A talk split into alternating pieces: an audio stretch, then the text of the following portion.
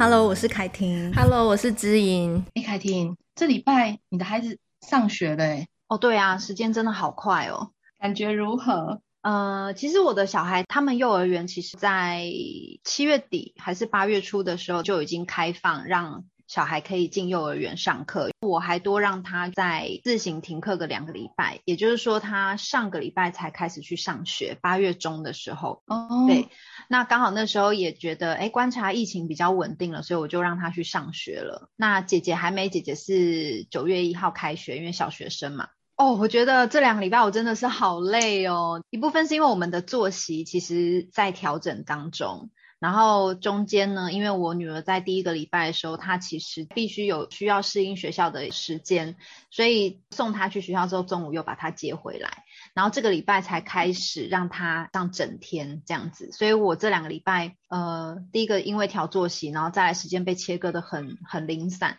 然后也还要在自己照顾老大嘛，所以其实在很多工作分配上面，嗯、还有呃我自己本身可能。身体的作息的调整上还是会有些影响，所以就觉得哇塞，好累哦，真的很佩服小孩也都上学的那些父母亲，因为小孩上学，变成说你也要更早起嘛，然后也要更急着急促的让孩子尽量可以在早的时间赶快入睡睡觉，以免他们隔天早上起不来，所以很多事情都变成赶赶赶，就是人生真的是要一直面临不同的阶段，嗯。然后我想要跟你分享啊，就是说我本来以为我因为经历了姐姐以前上幼儿园的那个分离焦虑，我可能会变得比较得心应手，嗯、就是可能会觉得哎有经验了，所以在处理妹妹可能会觉得很 OK。可是我后来发现妹妹跟姐姐是截然不同的状况，所以怎么说？所以对我而言，我第一个礼拜的时候其实也是自己的心境上要做很多的调整。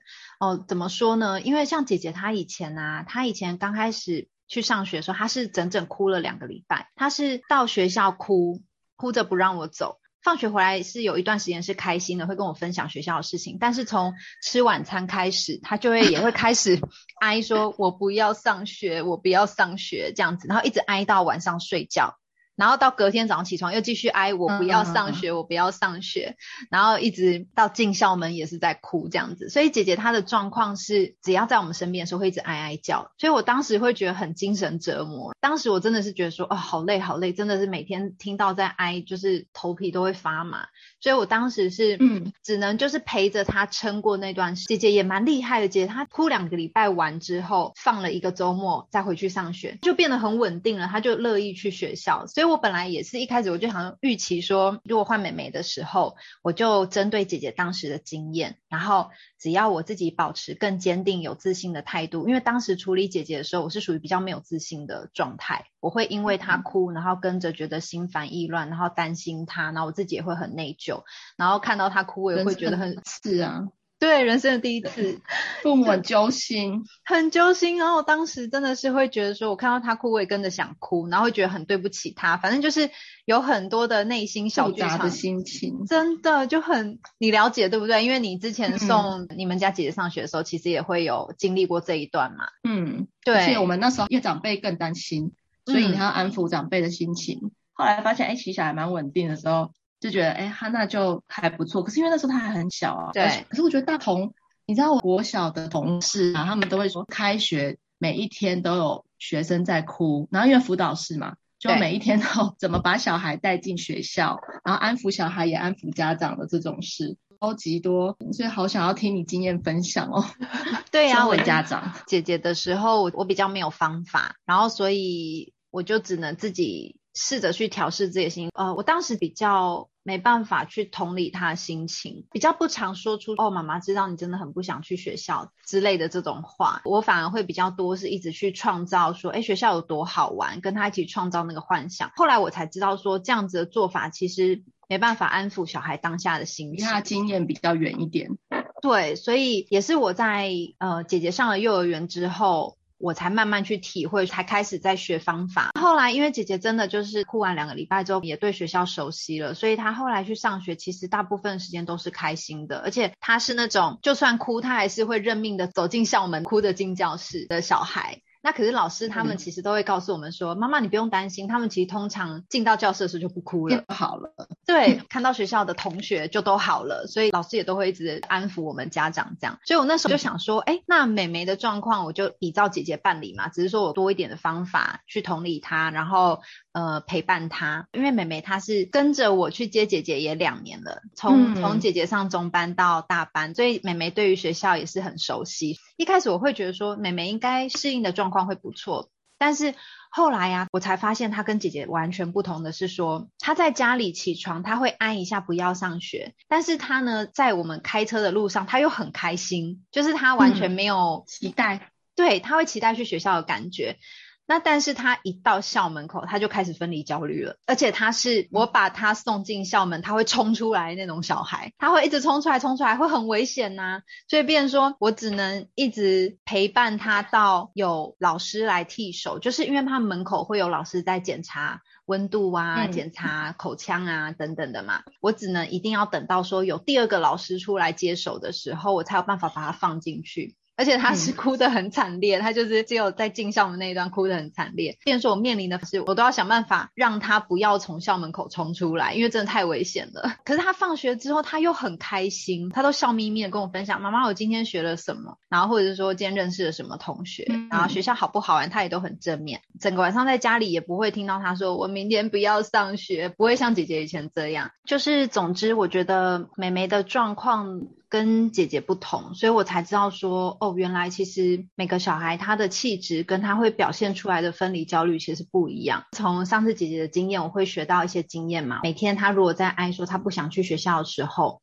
我就会跟他说，哦，你你很不想去学校，是因为很想要在家里，因为家里很舒服，对不对？他就会说，嗯，然后我可能就不会再继续一直说服他说，诶，去学校很好啊，如何如何的。我就是只是很专注的去聆听他，然后去回应他的感受。然后其实你会发现，就像我们之前讲的，就是倾听很重要的部分，就是其实我去回应到他的感受之后，他就不会那么强烈的再去展现出他讨厌去学校或者是不想去学校的那个反应。就渐渐他会觉得很认命，因为他觉得妈妈有说到他心里的感觉这样子。然后这个。礼拜呢，它相较之下，它的那个稳定度也比较好了。还有一点我学到的是，这是我从我们那个学校的园长学到的。呃，之前姐姐刚上幼儿园的时候，那时候我看到姐姐哭成这样，我就很揪心嘛，我就会去想说，那我是不是要让她渐进式的去熟悉这个学校？所谓渐进式，就是说，例如说我可能先让她上个半天。然后再慢慢进进阶成整天。然后当时其实园长也有跟我们讲说，妈妈都可以做决定，想要怎么做。那渐进式的好处就是小孩可以慢慢适应学校，但渐进式也有比较不好的一面，是说小孩他在人际交往的过程中可能会比较慢才跟同学熟悉，因为可能有的同学会觉得，哎，你读了半天就要走了，那我下午就找不到跟你做好朋友，我可能就会去找别的同学嘛。所以他在跟同学融入的过程反而会变得更慢。当时我姐姐的时候，我就让他干脆就是长痛不如短痛，一次就待整天，然后发现诶，他真的就是两个礼拜过渡期跟适应期之后，他就很适应学校了。那可是妹妹当时啊，她她第二天上学的时候反应哭得比较大，然后都就是不愿意离开我。那时候园长也跟我讨论，就说。那你要不要让他渐进式的，慢慢的先上个半天啊，然后再慢慢变成整天这样子？我想说，应该可以比照以前姐姐的做法吧。可是那时候园长他就跟我说，每个小孩真的就是不一样。因为他可能看到妹妹，他会冲出去的反应，他觉得妹妹到学校跟姐姐的那个不适应强度有差别。因为毕竟园长看过那么多的小孩，所以他在看每个小孩的气质跟每个小孩的反应的时候，他就会有些判断。所以当时园长他告诉我说，我会建议让妹妹用渐进式的方式，因为他以前看过姐姐去上学的那个样子。然后现在呢，他又心里想着说，哎，只有他去上学，然后姐姐都跟妈妈待在家里，所以他可能会有那种是自己被丢在学校，他就比较明确的建议我说，我觉得用渐进式的可能会比较好。结果事实证明，真的渐进式的方式对妹妹是有好处的。就从这两个小孩的那个状态来看，我也会觉得说，我们真的有时候还是要针对小孩的状态去做判断，然后给予他比较适合的方式。要光我自己好了，我是比较慢熟的孩子，所以我印象很深刻的是，比如说上幼儿园跟小学一二年级转换三四年级转换五六年级。我发现我自己评估，就是观察了之后，都是差大概要半年的时间才会适应这个班级，或者是我第一次段考一定考超差，然后接下来才慢慢后来追上。我发现观察到自己的这个焦虑期，或是我怎么样应付这个焦虑，孩子他有他固定的一个模式。那如果能够早年就了解这个小孩的特性，每个人小孩不一样嘛，所以早年就观察，摸到小孩大概会焦虑多久。像有些孩子他遇到爸妈说啊，那个又没什么，你就多跟其他小孩玩啊，或者是觉得啊，你怎么这么奇怪？那之后这个小孩如果他学会的方式是，那我就只能靠自己。就他依然是焦虑，只是没有人知道，那他可能就会变成其他的隐性的方式，例如拔头发或咬指甲，或者是搓手指等等。他反而那焦虑，他还是没办法消化。所以像你这么细腻的观察，两个孩子不一样，那大概每一个孩子在他人生初体验之中需要多久的时间？听听专业园长，他们一定有海量的学生送往迎来一批又一批，让他们有一些对孩子的观察的建议。听这样的建议很重要。很多时候是我自己在带孩子嘛，所以孩子当然跟我是最亲的。嗯、那有时候他们去爷爷奶奶家，然后在车上啊，比如我大宝他已经开始有自我意识很强烈，他就会一直帮自己预备说，我去那边要穿玻璃鞋，我要跟奶奶演戏，然后我要干嘛，都讲的好好的哦。然后，但是一到一定要演一出，就是啊那种剧情啊，你也知道他起床就是啊的那一型对的。后来就是我自己是会觉得说，哦，不是已经讲好了，不是已经像比如说要打疫苗好，我们就是赶着那个时间要去医院。我说你在啊什么？就是我心浮气躁。然后那时候突然我老公就悠悠的讲了一句说，啊，他没有给自己台阶下，他一开始哀太大声了，后来只好继续哀下去。可是又没办法，他就是妈妈。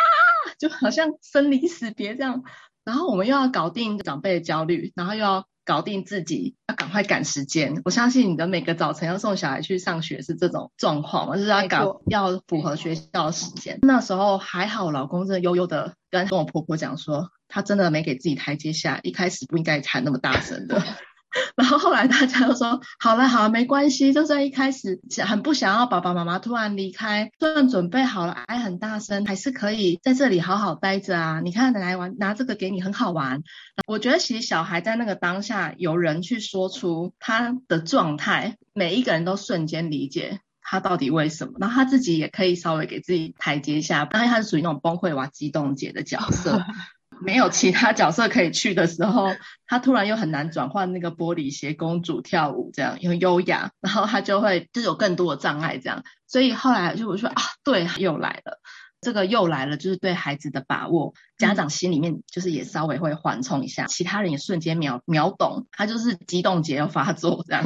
所以无论是园长，或是是像你这么细腻的妈妈，或是有任何贵人，只要有人看得懂孩子到底在那个过程他可能怎么了，我觉得对孩子来说也是很重要的帮助。因为就像我最近在粉砖分享那本书，他在讲情绪，对我来说，其实能够让孩子描述自己的情绪，对孩子的内在是一个强。强势语言的建立，因为他会知道哦，我现在只是不小心太激动，然后情绪拉幅度太高，我等一下还是可以回来，大家不会觉得我奇怪。然后他有一次还跟我表达说，如果我太快妥协，我就会觉得很丢脸。我说怎么说呢？谁会让你觉得丢脸？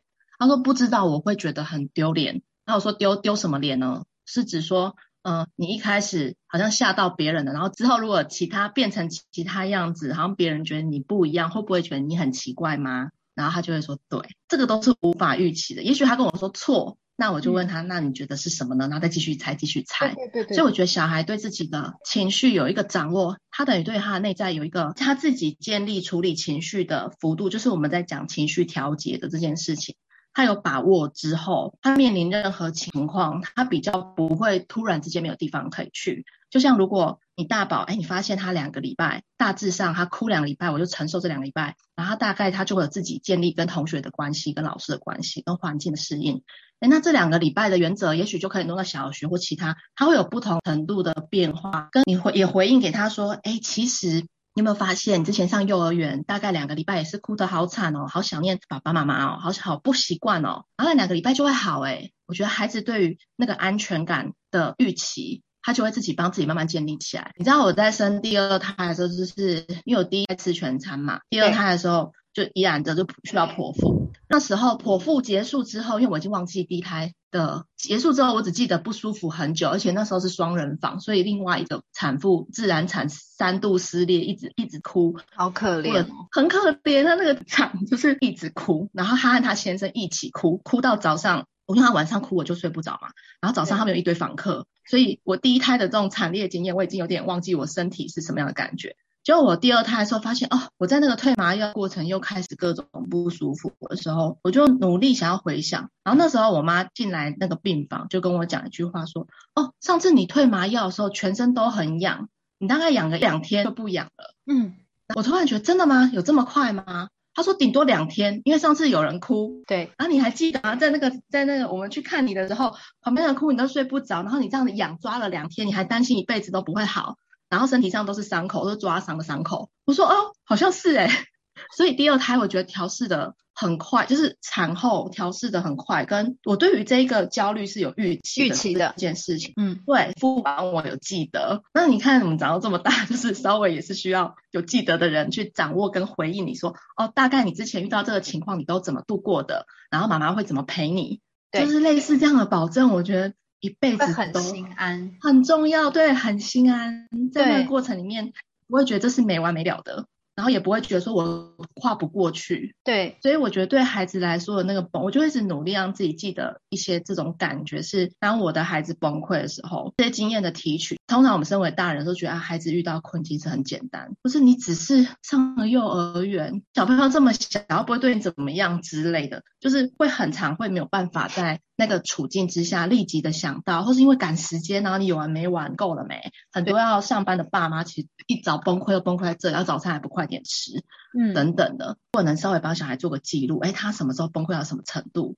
然后或者是他遇到这样子新的环境，他需要多少时间缓冲？对他有把握的时候，身边的如果突然问，你也比较不会说对他。感觉是失控的，然后自己就更焦虑。父母能够掌握小孩在于分离教育的反应也好，或是他遇到各种情境不适的回应，我觉得其实也是安顿自己一个很重要的来源。对啊，我觉得你刚刚说的那些真的很重要，就是当我们在接纳孩子的情绪、他的焦虑，还有就是在说出他可能的心理的感受的时候，其实我觉得对家长来说，我自己的体认啊，我自己感觉是，其实我也在帮自己做。安抚，我也在安抚自己的焦虑。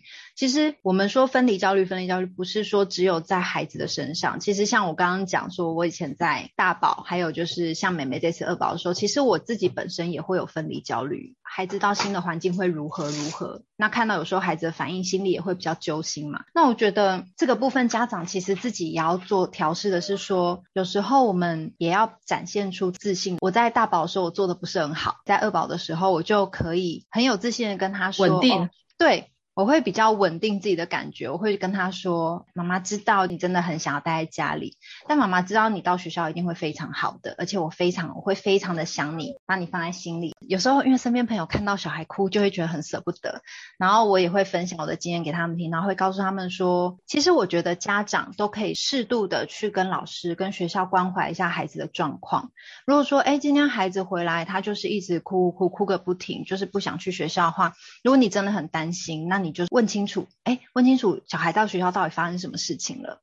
那也许其实有时候情况没有那么严重，只是孩子他在适应的过程。因为我跟学校都有做紧密的联系，就是写联络簿啊，或者是说在刚开始开学的时候，小孩的状况比较不稳定的时候，我会在送去之后一两个小时，那我就打个电话问问看老师，稍微问问看老师说，哎，小孩现在状态如何？那如果说当你知道，哎，小孩其实在学校很稳定嘛。那其实我们就可以预期说，其实他就只是在要跟你分开的时候，他会有比较难受的情绪而已。那我觉得这个对家长而言也是蛮强而有力的一个支持啊。我觉得家长跟学校之间也要建立起一种信任。其实有时候啊，呃，我们不能说孩子他在说谎，或者是他很故意演出一些桥段。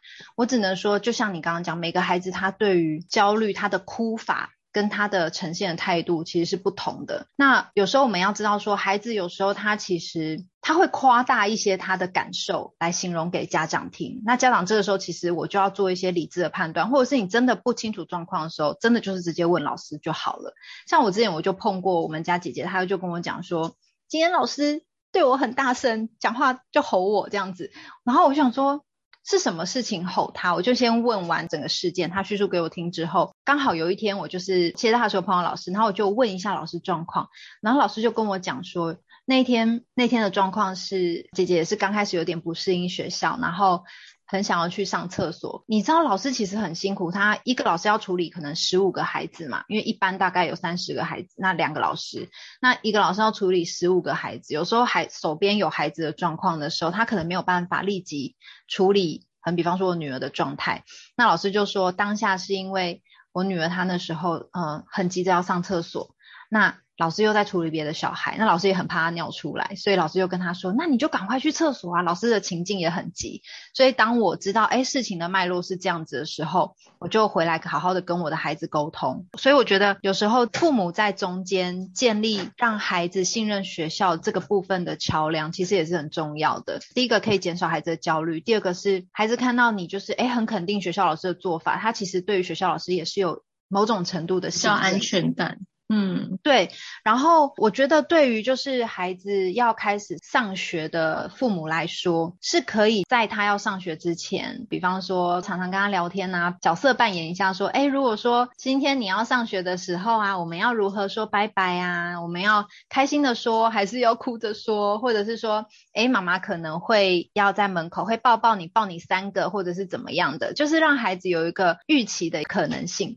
然后还有就是，如果说我们看到孩子在哭，其实我我们这礼拜就有看到很好玩的状况，就是有小朋友他爸爸妈妈送他到学校，在门口的时候他就哭得稀里哗啦，哭得很大声。我觉得那几个爸爸妈妈很厉害，交给老师之后跟孩子说拜拜，然后就走了。然后我们就很明显看到那个孩子的状态是，看到爸爸妈妈走了之后，立刻就不哭了，然后还自己去量额温啊，去喷手、喷酒精啊，然后或者是给老师检查嘴巴等等的。就是其实孩子很多时候是哭给家长看的，所以其实孩子他是有能力的。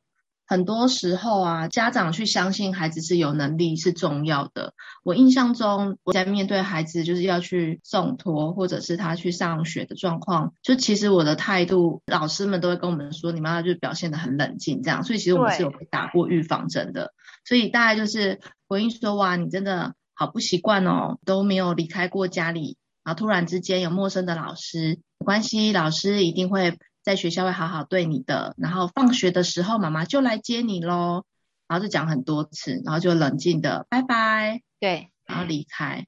就是我发现这些，就是孩子他其实会看大人的回应而决定，就是他的反应是什么。因为我觉得毕竟孩子很小嘛，我们的情绪他是完全吸收。他之前如果是长辈送去，他也会比较激烈一点，就是爷爷奶奶比较舍不得，小孩会卡在一个我要不要配合演出一下，以表示我很重视你，对，很微妙的心情。一方面他在应付的，也许他自己对于新环境的焦虑。可是另外一个部分是他需不需要应付那个大人需要他有感情的表达，舍不得。对，所以有一些我之前在我的小学的同同事同他们就会分享说，如果家人是那种啊好可怜哦啊我晚一点会来接你哦，你一定要等我哦。如果是这种反应，小孩就会演更大，而且呢他会觉得我必须也要这么强烈才能以示忠诚。我不是因为去学校就不要你了，就是小孩会放放错重点在安抚大人的心情，然后他们观察之下就会觉得，就是孩子如果在学校是突然能适应很好，那他能跟你分享吗？嗯，或者是他很快就进入情境了，那是代表他没感情吗？也不是嘛。所以这些焦虑其实很多时候家长安先安顿自己的心，才有办法空出那个空间去观察孩子真实的反应。否则都是焦虑的，互相递来，都投递来投递去，这样。就是我觉得我很焦虑，那你也跟着焦虑吗？如果你焦虑的话，代表你很重视我。那这这样子的一个一个交换，在情感上下意识的交换，其实就会让孩子失去重点是。要去应付他本来就有的不适应跟焦虑了，那还要再安抚家长的心，所以其实对孩子来说，他们也是面临的这个两个的考验。所以像你说的，专注的去回应孩子，他会舍不得家里面，他感觉有一点不一样了，可是没有到很不一样。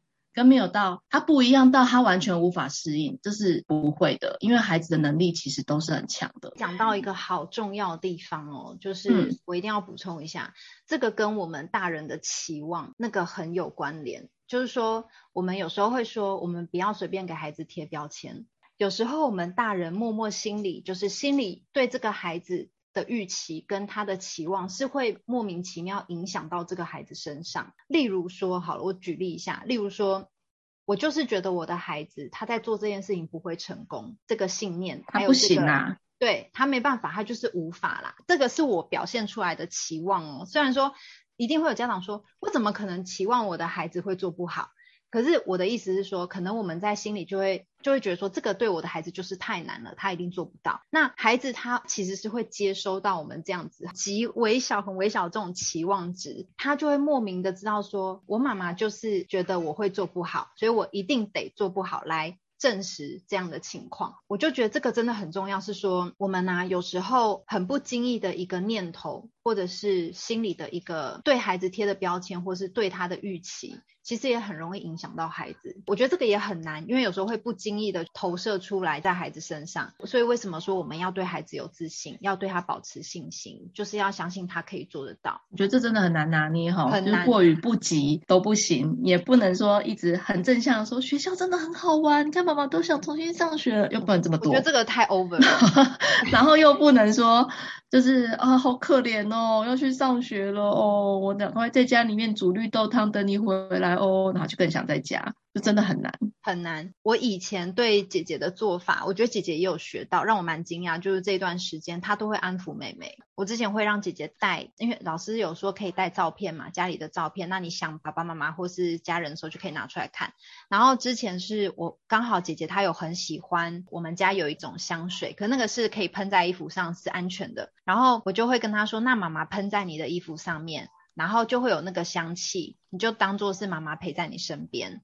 然后他就学起来了，他就把这一招也用在妹妹身上。他每天哦，嗯、漂亮的小珍珠，那种玩具的小珍珠，他就会拿给妹妹说：“妹妹，你今天要选什么颜色？我让你放在身上，当做你的勇气。或者是说，妹妹姐姐也帮你喷一点姐姐喜欢的这个香水，让你觉得，哎，就是姐姐在陪你。就是我觉得，哦、对，我觉得这也是一个方法，就是家长可以带。”例如说啊、哦，我可能平常妈妈妈妈常常会用的手帕好了，然后上面喷妈妈的那个香水的味道，让她就是想妈妈的时候就出拿出来闻一闻，嗯，或者是说，哎，像我们家姐姐就是会做一些小东西，像姐姐前几天还做了。